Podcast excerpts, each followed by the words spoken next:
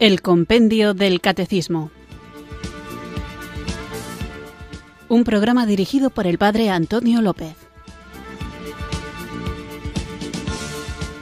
Muy buenas tardes, queridos oyentes de Radio María. Recibido un cariñoso saludo desde Irurzun, en Navarra, quienes sintonizáis una tarde más esta radio que cambia vidas, esta emisora de la Virgen, Radio María, para sintonizar el programa el Compendio del Catecismo, nuestro espacio diario de formación católica, aquí en esta magnífica radio que tanto ayuda a la evangelización, en el que tratamos de formarnos mejor como cristianos, porque la evangelización consiste primero que nada en anunciar el amor de Dios manifestado en Jesucristo, muerto y resucitado, pero este anuncio además de ir al corazón, va a la persona entera. Y la persona entera tiene ciertamente corazón, tiene afectos, pero tiene también intelecto. Y el contenido de nuestra fe no se basa meramente en emociones subjetivas,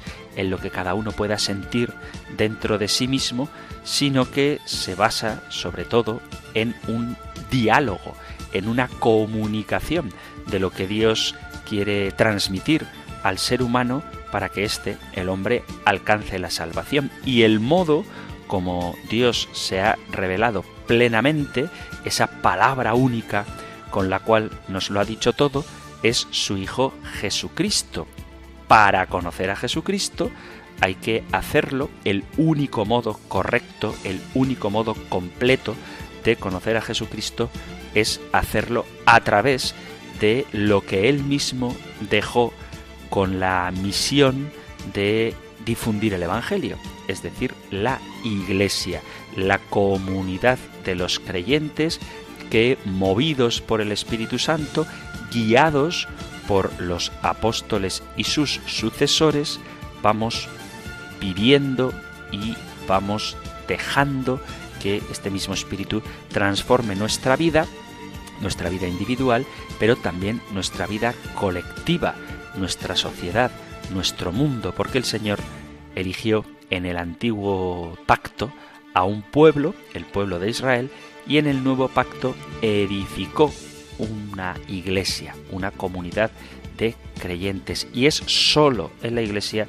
que se puede conocer a Jesucristo, sólo en ella se puede recibir la plenitud de los instrumentos de salvación que el Señor ha puesto a nuestra disposición para sanarnos cuando caemos heridos en el pecado, para fortalecernos cuando nos sentimos cansados y también para guiarnos, para enseñarnos cuando doctrinas que no se ajustan al Evangelio se pueden introducir en nuestro pensamiento, que luego se traduce en un modo de vida y que por lo tanto se convierten en artífices de salvación si somos fieles al Señor o, hay que decirlo, de condenación si rechazamos todo lo que el Señor nos da. Es muy habitual que en el camino de nuestro crecimiento que nunca termina como cristianos nos encontremos con planteamientos que a veces nos resultan difíciles, con cuestiones prácticas que tal vez no sabemos responder de una manera demasiado clara o con interlocutores que debido a mala formación, también a prejuicios y en ocasiones incluso a mala intención, nos obligan a saber dar razón de nuestra esperanza, a tener una respuesta que ha de ser siempre planteada con dulzura, con caridad, con cariño, con amabilidad, pero también desde luego con claridad. Por eso, para que sepamos responder las preguntas que van más allá de las que ofrece el compendio del catecismo o las que se suscitan a propósito de las que vamos viendo en el programa, de vez en cuando, al menos una vez a la semana, procuro dedicar el programa a vuestra participación y ese día es hoy. Así que antes de ponerme a leer vuestras preguntas, bueno, preguntas o testimonios o discrepancias, este es el espacio del diálogo de los oyentes de Radio María diálogo con el programa que luego espero que se traduzca en diálogo con vuestros vecinos y amigos. No hay que tener miedo a hablar de Dios, no hay que creer que nadie se va a ofender si hablamos de la verdad con la caridad y la hermosura que la verdad tiene. Por eso hay que atreverse a plantear, a poner sobre la mesa las cuestiones religiosas para que al menos durante el rato que dura la conversación el Señor se haga presente en la vida de aquellos con quienes estamos. Y repito, no hay que tener miedo de hablar de Dios. Alguno puede objetar diciendo es que no estoy preparado para discutir. Bueno, pues si no estás preparado, reza mucho y prepárate. Prepárate porque te aseguro que a lo largo de tu vida, incluso aunque vivas aislado del mundo entero, cosa que muy poca gente hace, te va a tocar dialogar con gente que no cree lo mismo que tú o con gente que cree lo mismo que tú, pero tiene algunas dudas y como quizá esa persona no quiera leer el catecismo de la Iglesia Católica, no quiera escuchar Radio María o no quiera consultar a un sacerdote o a un catequista, quizá a quien le pregunte sea a ti. Y por eso tú no puedes tirar balones fuera, sino que tienes que estar preparado para dar razón de tu esperanza a todo aquel que te la pida. Por eso es tan necesario estar formados. Primero que nada, para conocer aquello que creemos. Segundo, para vivir aquello que conocemos y creemos. Luego, para obedecer al Señor, difundiendo, compartiendo, evangelizando, enseñando todo aquello que vivimos, creemos y conocemos. Y, en última instancia, como digo, para cuando toque defenderlo. Quien hace de abogado nuestro, quien es nuestro auténtico defensor, es el Espíritu Santo, así que a Él le invocamos ahora. Voy a hacerlo con una oración que un oyente ha enviado al correo electrónico compendio arroba. Os animo a que si queréis que inicie el programa invocando al Espíritu Santo con alguna oración que vosotros me enviéis, podéis hacerlo. La única condición es que no sea ni demasiado corta, es decir, no mandéis una jaculatoria, aunque sea muy bonita, porque la oración de inicio siempre es un poquito más larga, pero tampoco mandéis un texto de dos folios, una oración que se pueda rezar entre 40 segundos y 3 minutos. Esas oraciones estaré encantado de compartirlas y de utilizarlas como invocación inicial de nuestro programa. Así que gracias a este oyente que ha enviado la oración y con ella invocamos juntos al Espíritu Santo.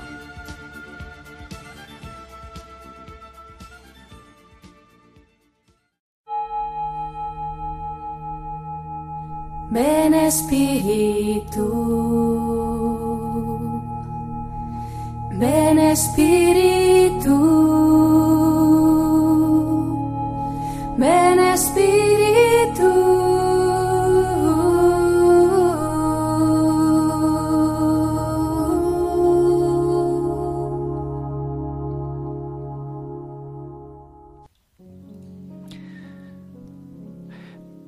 Bendito Señor Jesús, alabado sea tu nombre, presente en todos nosotros por los siglos de los siglos.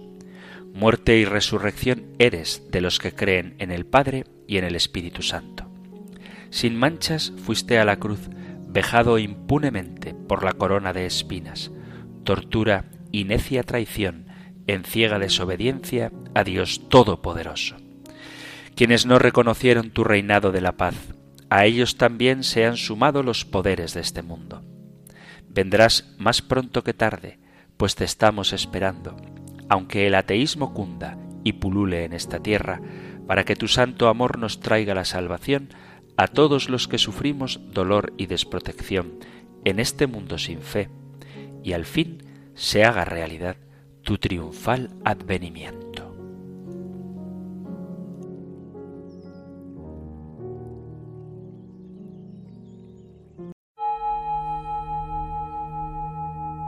Ven Espíritu,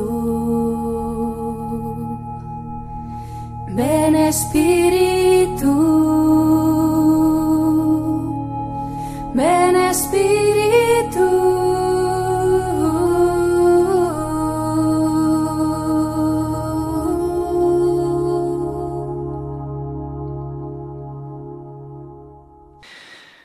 Después de haber invocado juntos al Espíritu Santo con esta oración, que como digo nos ha enviado un oyente al correo electrónico compendio arroba radiomaria.es, vamos allá con la primera pregunta que vamos a tratar hoy.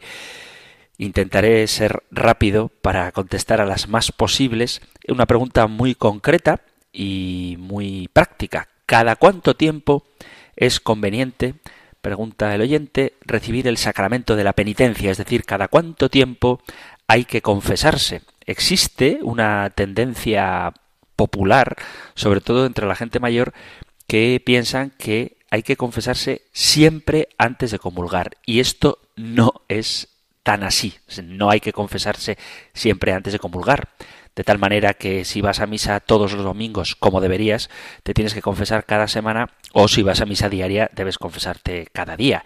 La confesión, la penitencia es uno de los siete sacramentos, ya hablaremos de ella detenidamente, y que tiene como función este sacramento el de perdonar nuestros pecados y dejarnos reconciliados con Dios, es decir, en gracia. Para poder recibir la Eucaristía, uno debe estar en gracia de Dios en comunión con la Iglesia, es decir, que tiene que tener conciencia de no estar en pecado mortal desde la última confesión. Si uno está en gracia, es decir, si no tiene conciencia de haber hecho ningún pecado mortal, puede comulgar sin la necesidad de haberse confesado previamente. Aunque, dicho esto, si tú nunca pecas mortalmente, que ojalá el Señor nos conceda a todos esta gracia, eso no significa que no debas confesarte, porque es muy recomendable la confesión frecuente de los pecados veniales. Esto lo podéis encontrar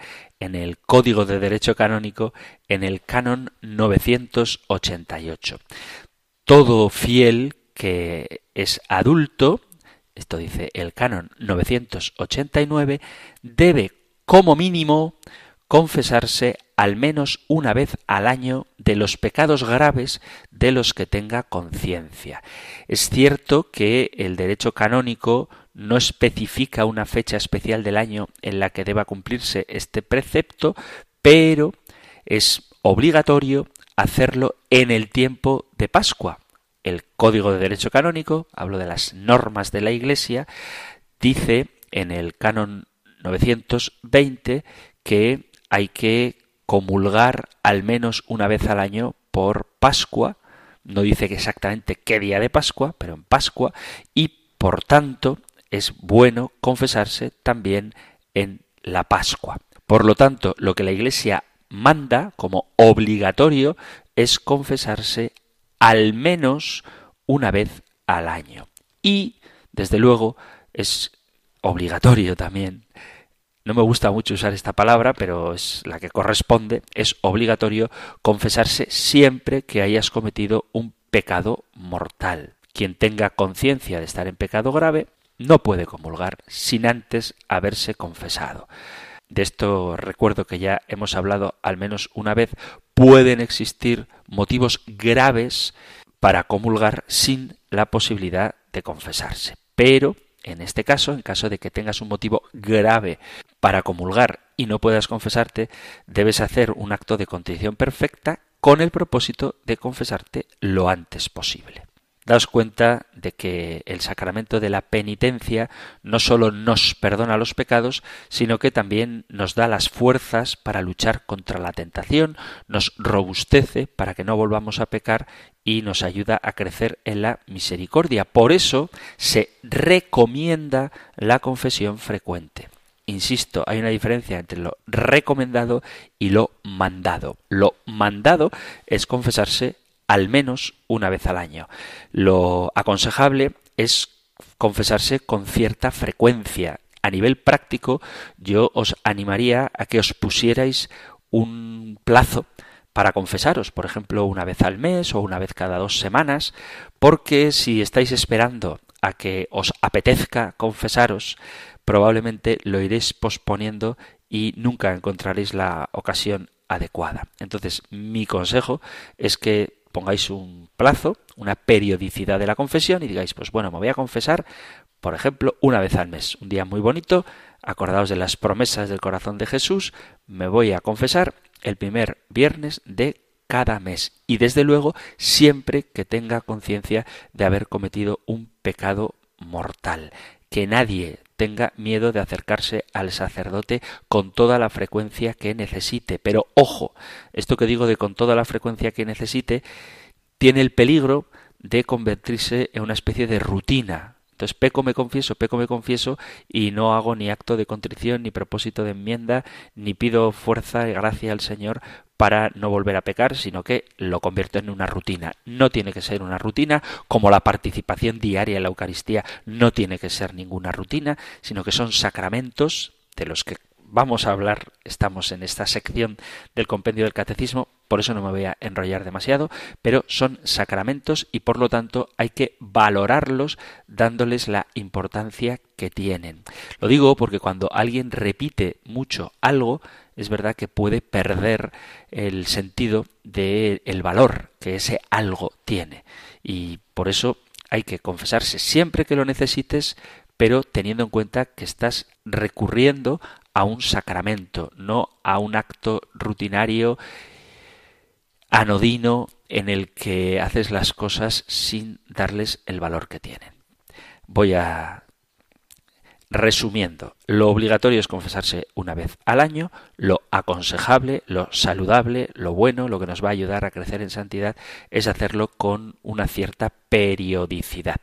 Ya digo, cada cada mes, cada mes y medio, cada dos semanas, cada uno tiene que verlo, pero a nivel práctico yo me propondría un plazo concreto para confesarme cada X tiempo y desde luego siempre que cometa pecado mortal. Decía San Agustín, el que confiesa sus pecados actúa ya con Dios. Dios acusa tus pecados si tú también te acusas, te unes a Dios. El hombre y el pecador son, por así decirlo, dos realidades. Cuando oyes hablar del hombre, es Dios quien lo ha hecho. Cuando oyes hablar del pecador, es el hombre mismo quien lo ha hecho. Destruye lo que tú has hecho para que Dios salve lo que Él ha hecho. Cuando comienzas a detestar lo que has hecho, entonces tus obras buenas comienzan, porque reconoces tus obras malas. El comienzo de las obras buenas es la confesión de las obras malas. Haces la verdad y vienes a la luz. Esto dice San Agustín. Como pronto hablaremos de los sacramentos y en concreto también del sacramento de la penitencia, no le doy más vueltas a este asunto. Obligatorio, cada cuánto tiempo hay que confesarse. Obligatorio, una vez al año. Aconsejable, pues cada uno en su discernimiento y si tiene un director espiritual le ayudará a esto, puede ver con qué frecuencia debe hacerlo. Y desde luego, siempre que tengas conciencia de haber cometido un pecado mortal y quieras acercarte, desde luego, al sacramento de la Eucaristía. Vamos con otra pregunta, también muy breve. Hoy voy a ver si puedo responder a muchas. Dice, estimado Padre Antonio López, ¿el Papa emérito Benedicto XVI ha escrito algo referido al cantar de los cantares? Pues que yo sepa, así explícitamente no, que yo sepa. Pero sí que es verdad que, como el Cantar de los Cantares es un libro de la Sagrada Escritura que además habla del amor, en muchas ocasiones lo ha citado. Por ejemplo, en su encíclica preciosísima que os aconsejo que releáis Deus Caritas Est. Dice, por ejemplo, el Papa Benedicto a propósito del cantar de los cantares, el cantar de los cantares se ha convertido en una fuente de conocimiento y de experiencia mística en la cual se expresa la esencia de la fe bíblica. Se da ciertamente una unificación del hombre con Dios, sueño originario del hombre, pero esta unificación no es un fundirse juntos, un hundirse en el océano anónimo del divino. Es una unidad que crea amor, en la que ambos, Dios y el hombre, siguen siendo ellos mismos y sin embargo se convierten en una sola cosa. Así que el Cantar de los Cantares es un libro de amor, Dios es amor y por lo tanto tiene mucho sentido que cuando se habla del amor de Dios o del amor humano se cite este libro, cosa que sí hace el Papa Benedicto XVI, pero a mí no me consta que haya escrito ningún libro explícitamente sobre el Cantar de los Cantares. Seguimos con las preguntas que vosotros, queridos amigos, queridos oyentes, habéis enviado a compendio arroba es? Una pregunta de la que en el último programa dedicado a vuestra participación ya salió, pero aquí hay un matiz diferente que me gustaría compartiros. Dice una oyente al correo electrónico compendio arroba radiomaria.es, dice, me voy a centrar en lo referente a la abstinencia que debo tener sabiendo que los viernes, no solo en cuaresma, sino todos los viernes del año, sin olvidar el miércoles de ceniza, son días de abstinencia.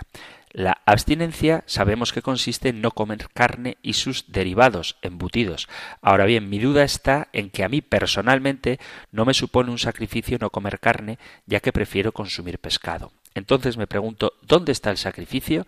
Sabemos que el ayuno lo podemos ampliar a otros gustos, no solo en cosas de comer, sino también por otros como el uso de la televisión, Internet, etc. Le agradecería recibir sus consejos para llevar un camino de conversión. Mis oraciones para este programa que tanto nos enseña siga adelante con su acertada intervención. Gracias, Padre Antonio. Un abrazo. Pues un abrazo para ti también. Ya Hablábamos en el programa anterior dedicado a vuestra participación sobre el ayuno y la abstinencia, pero me gustaría subrayar el hecho de que dice a mí personalmente no me supone un sacrificio no comer carne, ya que prefiero consumir pescado, entonces me cuestiono ¿dónde está el sacrificio? dice ella. Hay que tener en cuenta que es muy errado pensar que las cosas solo tienen valor para Dios cuando nos cuestan. Esto es un modo de pensar que no se adapta al pensamiento divino ni tampoco a la enseñanza de la Iglesia. Es decir, si el Señor nos pide que ofrezcamos el sacrificio de su Hijo, que es la misa, que participemos en el sacrificio de la Eucaristía, y resulta que tú vas a la Eucaristía lleno de gozo, como debería ser, eso no significa que la misa tuya, es decir, tu participación en la misa, no le agrade a Dios. Si queremos ofrecer cualquier tipo de obra de caridad como sacrificio al Señor, no hay que entender que la obra de caridad tiene que hacerse a regañadientes, antes al contrario. Si resulta que tú, por poner un ejemplo, eres voluntario en una residencia de ancianos o en un orfanato y te encanta estar con los ancianitos y disfrutas muchísimo con los niños, el hecho de que disfrutes no le quita mérito a la obra de caridad que tú estás realizando. De lo que se trata es de que tú seas capaz de hacer sagrado por tu vocación sacerdotal que has recibido en tu bautismo, eres sacerdote, profeta y rey, que tú hagas sagrado, que tú ofrezcas a Dios el acto que estás realizando. Si no te cuesta abstenerte del comer carne, pues mejor para ti. Pero ofreces al Señor en comunión con toda la Iglesia que pide ese pequeño sacrificio el abstenerte de carne. Que luego tú, por morir a ti mismo, por controlar tus pasiones, por identificarte con Cristo crucificado, quieres ofrecer además otro tipo de abstinencias que sí que te cuesten más para que muriendo a ti mismo sea Cristo el que viva en ti, pues mucho mejor. Pero la Iglesia no valora más, ni la Iglesia ni Dios, valora más lo que más cuesta. La Iglesia y el Señor valora más lo que se hace con más amor. Si yo soy miembro, por ejemplo, de mi coro parroquial y me lo paso pipa en los ensayos y luego vivo la Eucaristía con mucha más intensidad porque participo activamente de ella, eso no significa que me tenga que ir a otro sitio que no me guste para que entonces mi Eucaristía le sea más grata al Señor. No se trata de eso. Sacrificio significa hacer sagrado, es decir, consagrar a Dios tal o cual acción. Por eso, la abstinencia de carne implica unirme en comunión a toda la Iglesia que ofrece una pequeña privación que en teoría debería servir para que el dinero que me hubiera gastado en esos alimentos cárnicos los utilice, esos dineros, para servir a los pobres, para hacer una limosna, etc. Por eso, si no te gusta comer carne y los viernes de cuaresma y todos los del año no es difícil para ti abstenerte de carne, mejor. mejor para ti. No dejes de hacerlo. Es decir, no, como a mí no me gusta la carne, los viernes de cuaresma como carne. No, porque además hay un sacrificio que es morir a ti mismo, que es la obediencia. La obediencia a la Iglesia que nos pide esta abstención del alimento de carne en los días penitenciales. Pero quiero destacar esto, ya hablaremos de ello más adelante, que el sacrificio, todo sacrificio que hace un cristiano está unido al sacrificio de Cristo en la cruz, que ciertamente fue cruento, fue doloroso, pero sobre todo, y esto es lo que quiero destacar ahora, fue un acto de amor.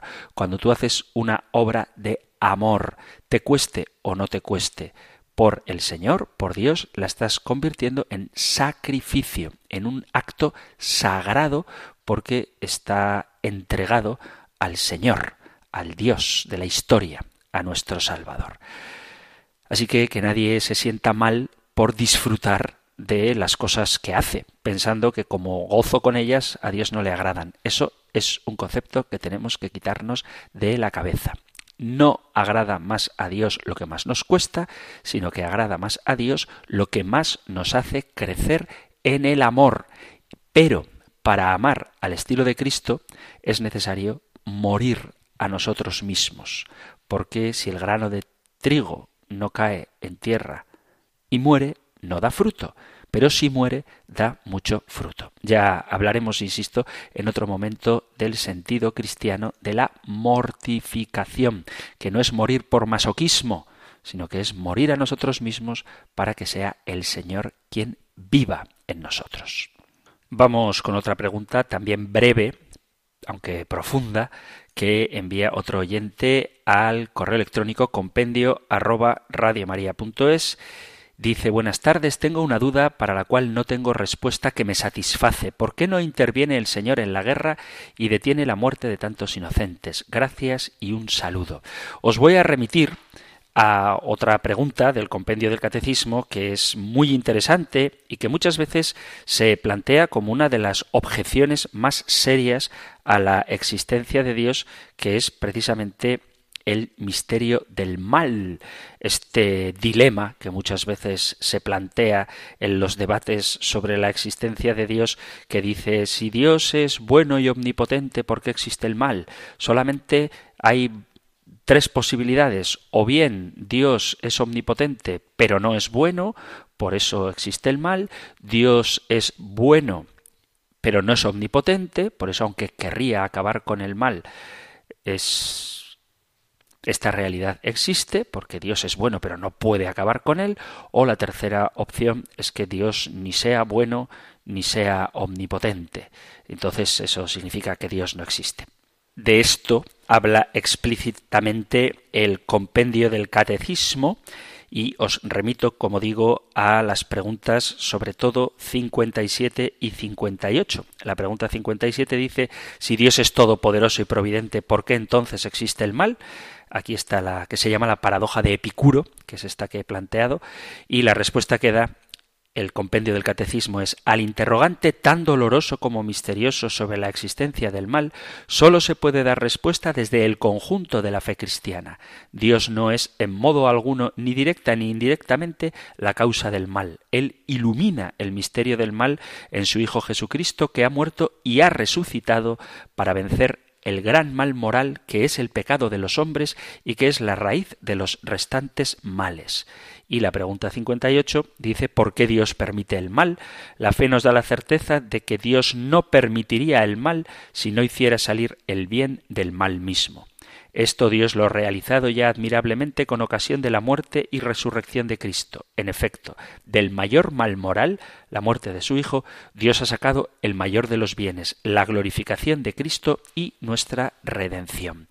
No quiero entretenerme, por eso os remito a las preguntas 57 y 58 del compendio del Catecismo, que podéis escuchar acudiendo a la aplicación de vuestro teléfono móvil de Radio María o a la página web de esta emisora de la Virgen, de Radio María, donde podéis encontrar todos los programas escritos en orden cronológico y tenéis fácil para buscar porque en el título viene la pregunta que se trata en cada programa. Pero simplemente diría que eso de que Dios no interviene no es verdad. Dios sí que interviene y de hecho está interviniendo. Dios interviene en su revelación, Dios ha intervenido de una manera muy concreta y radical con la encarnación de su Hijo Jesucristo y el Señor sigue interviniendo a través de la Iglesia, el Evangelio, el Espíritu Santo que mueve a los profetas, a los predicadores a anunciar la buena nueva, en la revelación, en la palabra de Dios nos dice cómo tenemos que actuar. Yo creo que la pregunta cuando se dice por qué Dios no interviene, está mal planteada. Yo creo que la pregunta es por qué Dios no anula la libertad del hombre. Esa es la pregunta tal y como creo que habría que formularla, porque Dios sí que interviene, está interviniendo constantemente, interviene en la conciencia de los seres humanos, interviene, vuelvo a insistir, en la palabra de Dios, interviene en la predicación de la Iglesia, o sea, Dios sí que interviene. El problema está en que la intervención de Dios no anula la libertad del hombre. Y además, y esto también hay que tenerlo en cuenta, todo el misterio del sufrimiento se esclarece a la luz de la muerte y resurrección de Cristo y deberíamos, como creyentes, tener en cuenta que el peor de los males, y esto sé que puede resultar escandaloso, pero es la verdad que se nos ha revelado, el peor de los males no es la muerte física, el peor de los males es la muerte espiritual, la segunda muerte, el lago de fuego, el vivir y morir alejados de Dios. Cuando nosotros vemos que alguien muere, aunque sea un niño inocente, esto produce de forma natural en nosotros un dolor, una especie de impotencia o desasosiego que nos puede hacer clamar al cielo, pero os aseguro que ese clamor llega al cielo y Dios lo escucha. Pero desde la perspectiva divina, la muerte física, el terminar esta vida, aunque sea de manera trágica, no es lo último, no es el final. El final es la victoria definitiva que unidos a Jesucristo tenemos en la resurrección. Por eso cuando hablamos de que el mal invade el mundo y pensamos que el mal es la muerte, lo cierto es que, aunque la muerte, entendida desde nuestra perspectiva, sea un mal, no es el peor de los males, sino que el peor de los males es la muerte definitiva. Y la muerte puede ser, cuando alguien está en gracia, el paso para gozar de la visión de Dios. Esto no significa en absoluto que no debamos enfrentarnos al mal en esta tierra, un mal que Dios no quiere, pero que respeta en aras de un bien mayor. ¿Cuál es ese bien mayor? La respuesta libre que el hombre da a la llamada que Dios le hace a vivir en comunión con Él. Sé que esta respuesta a nivel emocional resulta difícil de aceptar, sobre todo cuando alguien ha padecido una injusticia que le haya hecho perder, por ejemplo, a un ser querido que ha muerto en un acto de violencia, pero la perspectiva cristiana no se limita solo a esta vida, sino que tiene presente el plan de Dios que se cumple en la eternidad. Así que sí que Dios interviene y no detiene la guerra ni la muerte de los inocentes porque no se detienen las cosas tras la muerte para el Señor, ni tampoco para nosotros. Y Él, en su providencia, tiene un plan que, aunque sea misterioso para nosotros, es siempre de buena noticia, de glorificación si estamos unidos a Cristo y de remuneración, tanto para el bien, quienes han padecido el mal y lo han sabido sufrir unidos a Cristo, como remuneración de castigo para aquellos que han hecho el mal alejándose del plan del Señor. Continuamos con nuestro programa, hoy recibiendo las preguntas que vosotros, con vuestra amabilidad y dedicando tiempo, habéis enviado o al correo electrónico compendio arroba radiomaria.es o al número de teléfono de WhatsApp 668 594 383. Dice una oyente, en el correo electrónico compendio arroba radiomaria.es. Buenos días, Padre Antonio. Me atrevo a preguntarle una curiosidad. Los cristianos celebramos en la Eucaristía que Cristo nos redimió de la esclavitud del pecado y de Satanás. ¿Hay en la Eucaristía algún momento en que se asocia la muerte y resurrección de Cristo con la fiesta de la Pascua israelita? Un saludo y gracias. Pues gracias a ti por escuchar el programa y por enviar tu pregunta y sin entretenerme demasiado en la respuesta porque hablaremos de ella. Acordaos que hemos iniciado el apartado del compendio del catecismo en la segunda parte dedicada a los sacramentos y hablaremos por supuesto largamente del sacramento de la Eucaristía, pero hay muchas similitudes entre la celebración de la Pascua judía y de la Pascua cristiana y en concreto de la celebración de la Santa Misa. Lo que se celebra en la Pascua judía es el paso de la esclavitud de Egipto a la libertad, el paso de las tinieblas a la luz y de la tristeza a la alegría. Nosotros, en la Pascua cristiana, que conmemoramos, que hacemos presente en cada Eucaristía, celebramos el paso de la esclavitud del pecado a la libertad de los hijos de Dios. En la Pascua judía, lo más importante era el sacrificio del cordero. Acordaos de que la sangre de este sacrificio es fundamental porque colocado en las jambas de las puertas, quienes tenían manchadas las puertas con la sangre del cordero serían salvados del ángel exterminador que pasaba. De ahí viene de que pasa el ángel, de ahí viene el nombre de Pascua. En la Biblia encontramos muchos pasajes que se refieren a la Pascua.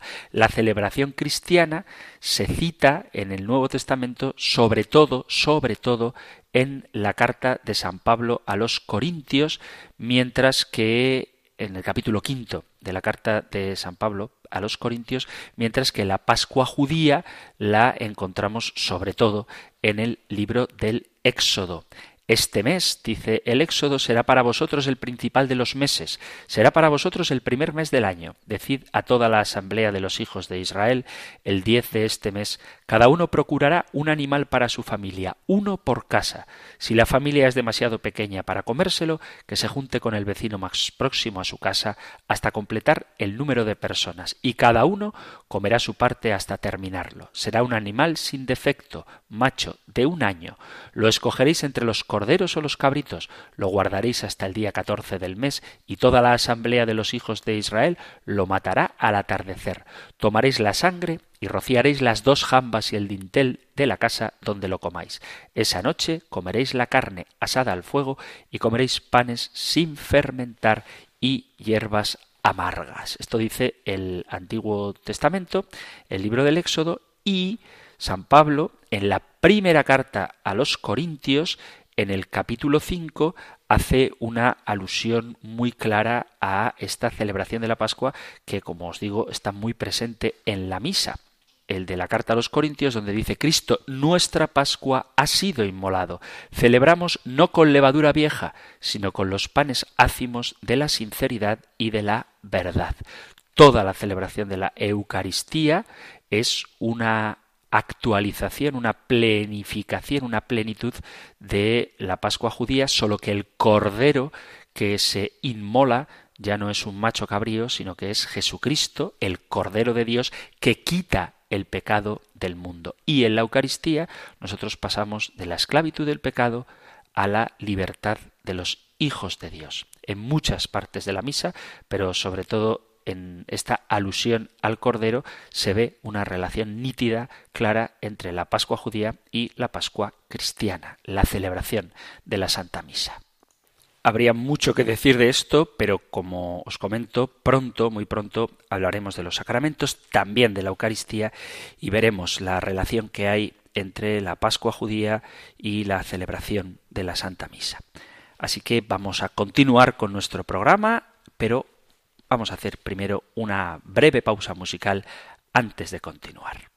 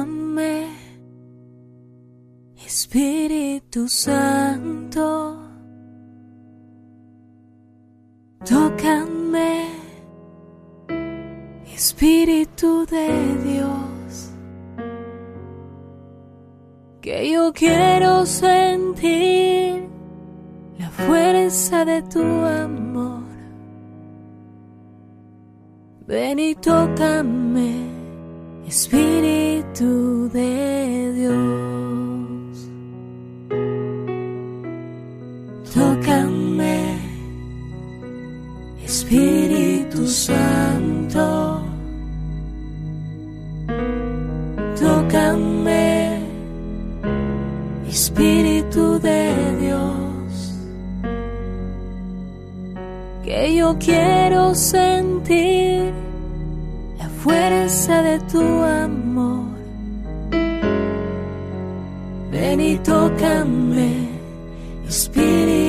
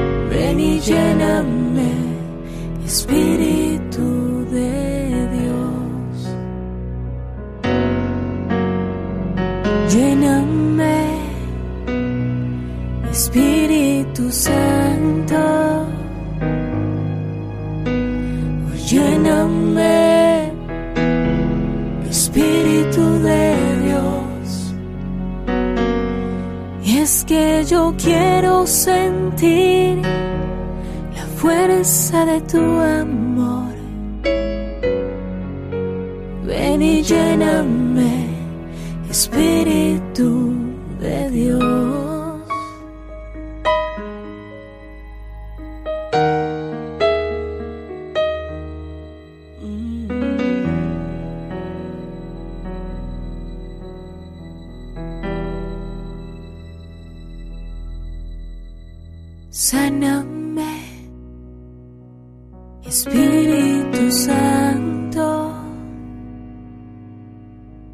Sáname, Espíritu de Dios. Es que yo quiero sentir la fuerza de tu amor. Ven y sáname. Espíritu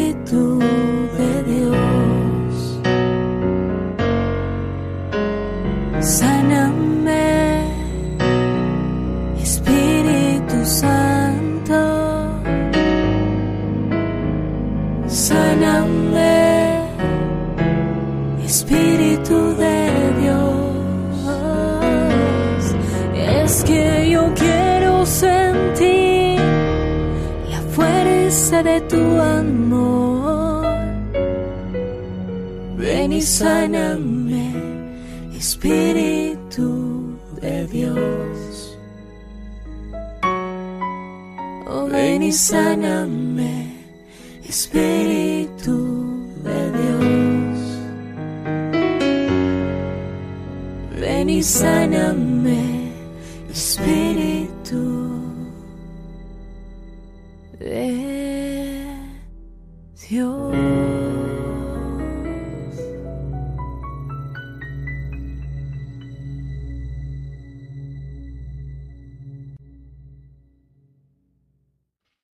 Estás en Radio María escuchando el Compendio del Catecismo, el espacio diario de la emisora de la Virgen de Formación Católica, en el que, guiados por el Compendio del Catecismo, todos los días, de lunes a viernes, de 4 a 5 de la tarde, una hora antes, si nos sintonizas desde las Islas Canarias, profundizamos en el contenido de nuestra fe. Y de vez en cuando, una vez a la semana, como surgen preguntas a propósito de las respuestas del Compendio del Catecismo o de las propias experiencias vitales o de las reflexiones que hacemos o de los diálogos que tenemos con otras personas, surgen preguntas, por eso dedicamos este espacio a vuestra participación en el programa. Así que vamos con otra pregunta, enviada también al correo electrónico, otra vez sobre la confesión. Mi párroco, dice un oyente, nunca se pone en el confesionario solo los días obligados, como en Semana Santa, en comuniones, etc. Me da remordimiento comulgar, pero él dice que lo hagamos, que me arrepienta yo al Señor y con eso ya puedo comulgar. ¿Eso está bien hecho? Bueno, pues no me atrevo yo a decir que está bien hecho. Si no se pone más en el confesionario habrá que ver qué horarios tiene, vuelvo a repetir que los sacerdotes normalmente tenemos bastante trabajo, raramente una sola parroquia y a veces se hace difícil el que podamos estar todo lo disponible que quisiéramos para el sacramento de la penitencia. No obstante, dice que el párroco le dice que se arrepienta. Bueno, arrepiéntete, por supuesto, y confiésate. Si no hay un pecado mortal, sí que puedes comulgar haciendo el acto penitencial incluso que hacemos siempre antes de la misa. Si hay pecado mortal, entonces debes confesarte. Yo estoy seguro de que aunque el sacerdote no se siente en el confesionario, si tú te acercas a la sacristía o a su casa en algún momento en el que tenga tiempo, él sin duda estará encantado de administrar el sacramento de la penitencia pero que nadie piense que hay que confesarse, vuelvo a la pregunta que mencionaba antes, siempre antes de comulgar, solo si tienes conciencia de estar en pecado mortal. Si se trata solo de los pecados veniales, basta con hacer el acto de contrición. No obstante, aunque uno no tenga pecados mortales, es bueno que habitualmente se confiese. Ya hemos hablado de ello, así que no me entretengo más con esta pregunta. Seguimos con vuestras preguntas. Otra también enviada al correo electrónico compendio arroba radiomaria.es. Dice un oyente Hola, Padre Antonio, le ruego me conteste por escrito, aunque no tengo inconveniente en que lo haga también por antena. Mi pregunta es la siguiente. ¿Se puede afirmar que el Señor deja en nuestras manos nuestro destino último? ¿No es más acertado decir que quien se condena es porque quiere y quien se salva es porque el Señor lo salva?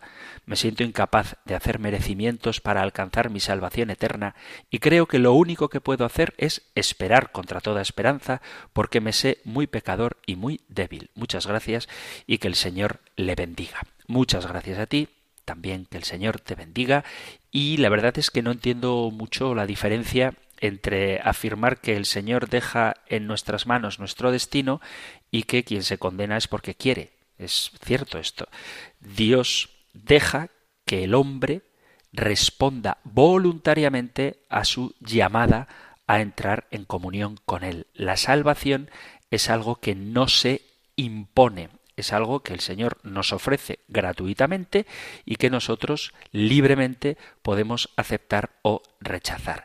Quien se condena es porque voluntariamente rechaza la salvación de Dios y quien se salva es porque el Señor lo salva, porque el hombre que se salva voluntariamente acepta la salvación del Señor.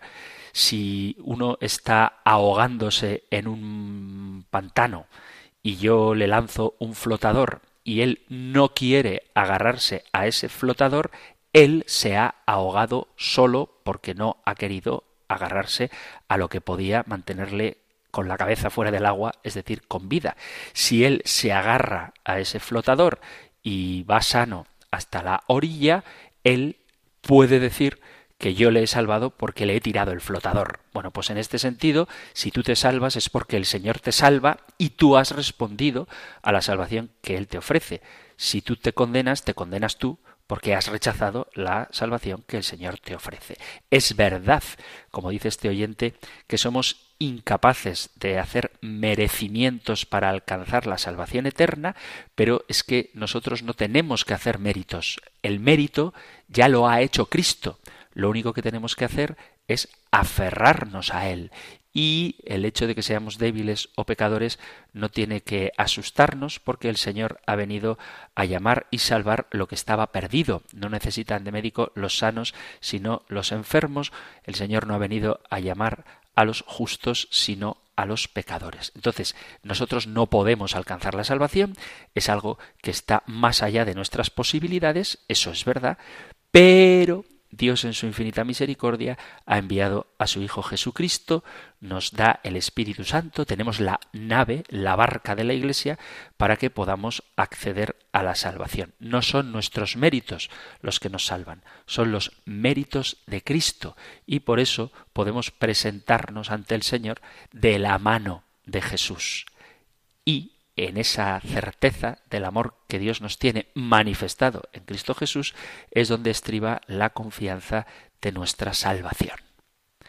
Vamos con una última pregunta, esta vez enviada al WhatsApp 668594383. No voy a entretenerme demasiado respondiéndola porque más adelante hablaremos de la moral y de los pecados, pero la pregunta que hoy digo responderé brevemente dice un oyente al WhatsApp una pregunta reverendo. ¿Qué es pecado mortal? ¿Nos puede dar ejemplos de pecado mortal? ¿Entristecer la acción del Espíritu Santo qué pecado es? ¿Desobedecer al romano pontífice qué pecado es? Es equivalente a un pecado de desobediencia, rebeldía a Dios, siendo Él la representación trinitaria, la segunda persona de Jesús, quien le representa y a quien Cristo le entregó la Iglesia, o sea, el cuerpo místico de Cristo. Si los miembros de la Iglesia desobedecen a los designios de Dios en la persona del romano pontífice, ¿qué pecado es esta desobediencia? Bueno, pues por definir repito, muy rápidamente, un pecado mortal sería la violación con pleno conocimiento y deliberado consentimiento de los mandamientos de Dios en materia grave. Ese sería el pecado mortal. Un pecado venial sería aquel en el que la caridad sigue existiendo en el hombre, es decir, que no rompe su alianza con Dios. Son pecados que se cometen con desconocimiento o sin pleno consentimiento. En concreto, cuando este oyente manda su pregunta, dice ¿qué pecado sería la desobediencia al Papa? Pues depende en qué ámbito le estés desobedeciendo. Si estás desobedeciendo al Papa cuando da su opinión sobre cuál es el mejor equipo de fútbol del mundo, pues ahí no estás cometiendo ningún pecado. Si desobedeces al Papa cuando él está hablando de la revelación, estás negando, estás desobedeciendo a Dios mismo que se ha revelado. Ya hablamos también en su momento, y si queréis volveremos a hacerlo, sobre la obediencia al Papa, que no se le debe solo cuando habla ex cátedra, sino también en su magisterio ordinario, pero en asuntos que tienen que ver, que conciernen con la salvación o con la revelación. Ahí sí que hay que obedecer al Papa, aunque hable desde su magisterio ordinario. Pero en otras cuestiones que son opinables, no hay ningún pecado. Entristecer la acción del Espíritu Santo, ¿qué pecado es? Pues depende cómo le entristezcas. Cualquier falta de amor, cualquier detalle de desafecto hacia el prójimo o hacia las cosas sagradas o hacia Dios mismo, evidentemente contrista al Espíritu de Dios, pero hay pecados que rompen radicalmente la relación con Dios cuando en materia grave, con pleno conocimiento y deliberadamente desobedecemos sus mandatos.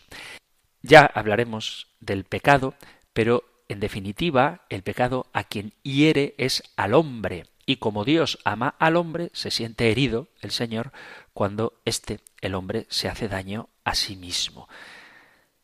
El Señor tiene un plan amoroso para nosotros, quiere que seamos felices en esta tierra y en la vida eterna, y cuando nosotros elegimos un camino distinto al que Él quiere para nosotros y nos alejamos de ese plan de felicidad terrena y eterna, entonces eso le entristece. Si es pecado mortal o pecado venial, depende de la materia y vuelvo a repetir, del conocimiento y la libertad que tengamos a la hora de hacer ese pecado.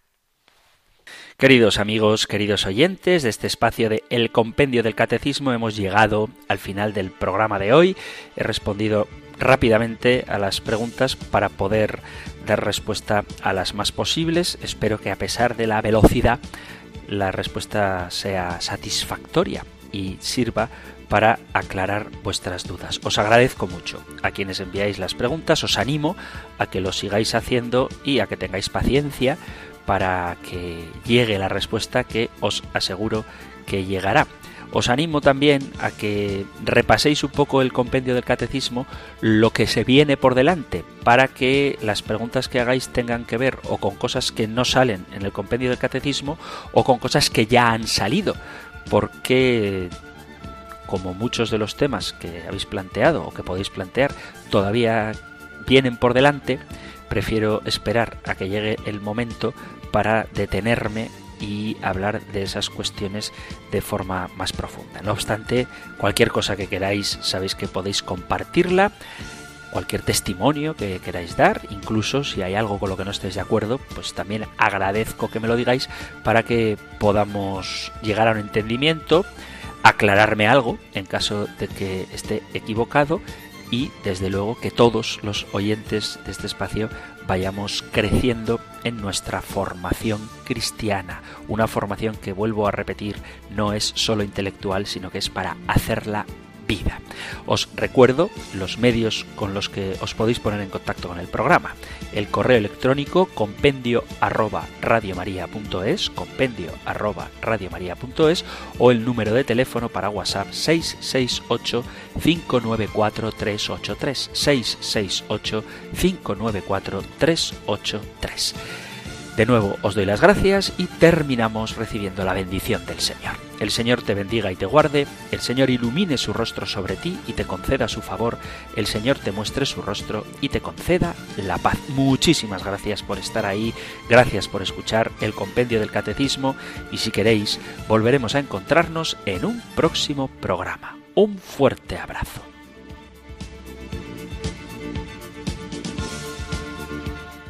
El Compendio del Catecismo. Un programa dirigido por el Padre Antonio López.